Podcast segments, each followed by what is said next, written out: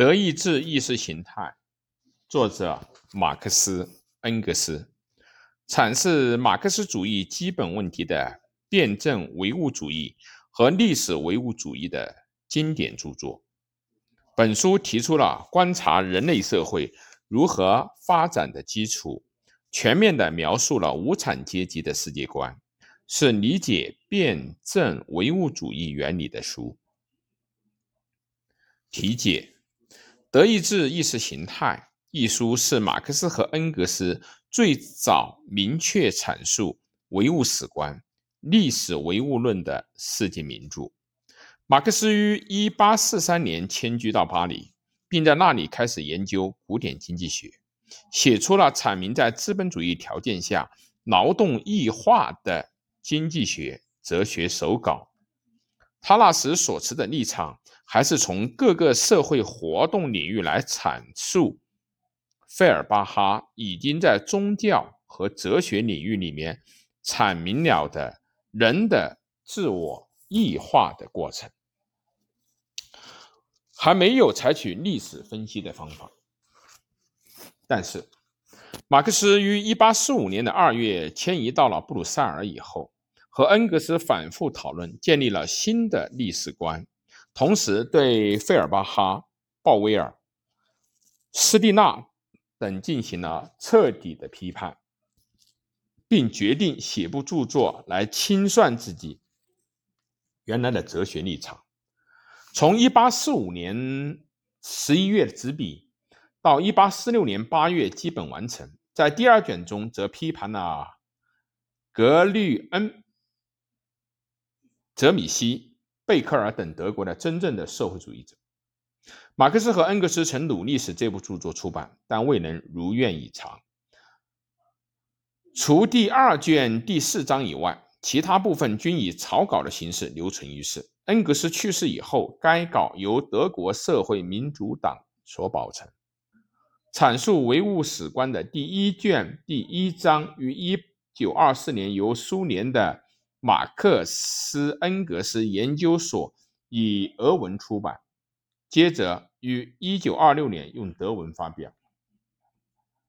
在日本，1965年人们批评阿多拉茨基版本的编辑工作随意性太大，于是出版了据推测是原来手稿的新的版本。马克思恩格斯这一唯物史观不仅成了后来马克思的政治经济学研究成果《资本论》的指导线索，而且对于其后的各种思想和历史研究也有极为深广的意义。由于这时的马克思恩格斯对政治经济学的研究还不充分，所以在德意志意识形态中对唯物史观的叙述还存在着混。不清之处，但一方面，本书也如实而又生动地说明了他们二人的观点。本书是为正确理解唯物史观所必读的书。德意志意识形态概要：唯物史观的基本内容。德意志意识形态的第一卷第一章并没有写完。从手感来看，手稿来看。大部分是恩格斯的笔记，修改真三是马克思的笔记。这里首先看一看唯物史观的基本内容。马克思和恩格斯从批判费尔巴哈的现实人的立场出发，指出了费尔巴哈强调只有具有肉体的感性的人才是主体的，和黑格尔哲学把精神基督教。把上帝这类抽象性作为主体来认识的错误，这个人就是一般所谓人的东西，但是实际上的人不只是单纯具有肉体，同时也是在既定的历史地存在的社会中所形成。比如，生活在十九世纪前半叶。德国社会当中所形成的具有当时的感觉和意识的德国人，这就是说，现实的人不外是历史的、社会的形成的一个东西。同样，作为感性对象的世界也不是一成不变的，而是历史的、社会的形成。前代的产业和交通的成果形成了感性世界，在此基础上，这一带又正在进一步的发展产业和交通，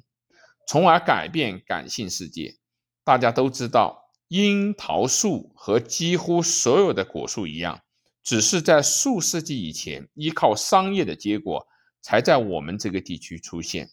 由此可见。樱桃树只是依靠一定的社会，在一定的时期的这种活动，才为费尔巴哈的可靠的感知所感知，可靠的感性所感知。马克思和恩格斯就是这样批判了费尔巴哈的超现、超历史、超社会的立场，并想由此阐明社会的历史是如何形成的。历史是人们创造的，所以历史的第一前提是人们的生存。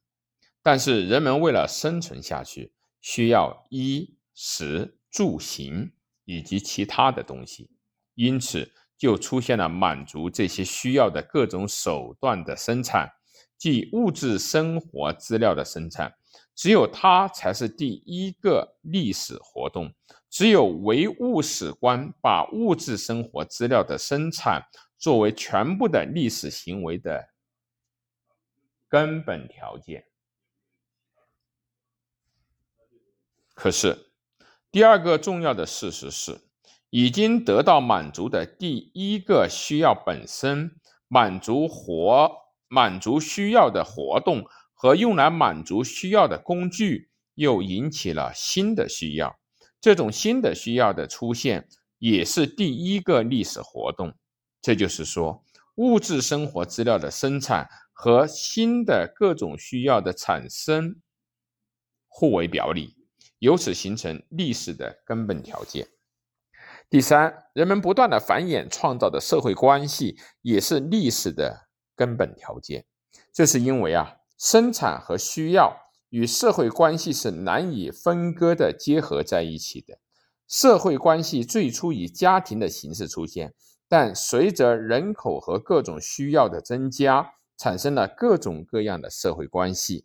以上社会活动的三个方面有史以来经常同时存在，构成历史的基本条件。而生产是以人和自然的关系，也就是人对自然的改造。人和人之间的关系，几个人的共同劳动，这种所谓的双重关系出现。因此，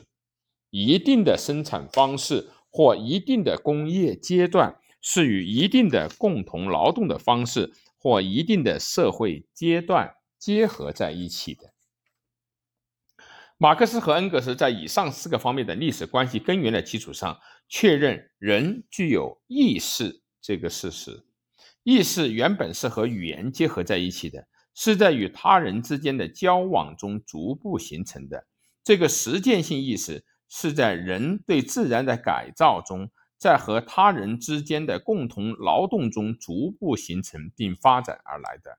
然而，人的意识与其他动物不同之点，在于自己把自身作为意识的对象，即自为的。但是，一旦出现了分工，出现了专门从事体力劳动的人们和立于这些人之上，只进行精神劳动的人们后，意识就脱离实践，而成为仅在头脑里活动的东西，脱离了实践世界的意识活动，产生了纯粹的理论、神学、哲学、道德等等。这就需要注意的是，马克思和恩格斯确认，实践性意识是和生产、需要、各种社会关系这些历史的本源性的原因不可分割的结合在一起的。处于各种社会关系中的生产，使分工自然发展。与此同时，出现了劳动及其产品在量。和质方面的不平等分配，出现了所有制，也就是当出现产品只归属于特定的人，而他人不能够染指的时候，便出现了私有制。而随着分工和私有制的发展，集体的共同利益和个人或家族的利益、特殊利益之间就会出现矛盾。共同的利益很快就采取了这一国家这一独立的形式。然而，国家采取共同性的形式，在实际上只不过是一种幻想。它是以统治阶级为中心的各阶级作为实在基础而建立起来的。这样，随着分工和私有制的进展，生产力和其他社会性力量并不表现为与个人结合起来的力量。对个人来说，它表现为异化的强制力，也就是从社会的各种力量中产生出个人的。异化，为了消除这种异化，必须进行革命。但作为革命的前提，又必须有大多数人对异化进行抵抗和反抗，而其前提则是在生产力发展的同时，多数人变得一无所有。且随着交往的发达，这种情况不是局部性的存在，而是广为扩展。从另一个角度来说，随着生产力的发展，在现存租关系下的生产力和交通手段只会引起灾难，并使得破坏阶段接踵而至。与此相联系，被迫只承担社会重负而不得不而得不到社会利益的阶级。将占社会成员的大多数，而且必须和必然要进行根本性革命的自觉，共产主义的自觉就出现了。由于现成的社会租关系是通过国家靠统治阶级的力量来支撑，所以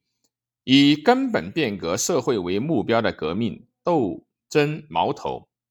就将指向统治阶级和国家权力。共产主义革命的目标是把在私有制之下被异化了的劳动以及统治阶级本身都一扫而光，即目标在于有意识地控制社会各种力量，使之成为人们结合在一起的力量而发展。无论是为了使共产主义大自觉大量出现，还是为了达到这一目的，都需要大多数人的变化。但这只是通过实践运动革命的实践才能实现。在这一意义上来说，共产主义与其说是目标或者是理想，莫如说是对现状进行扬弃的现实运动。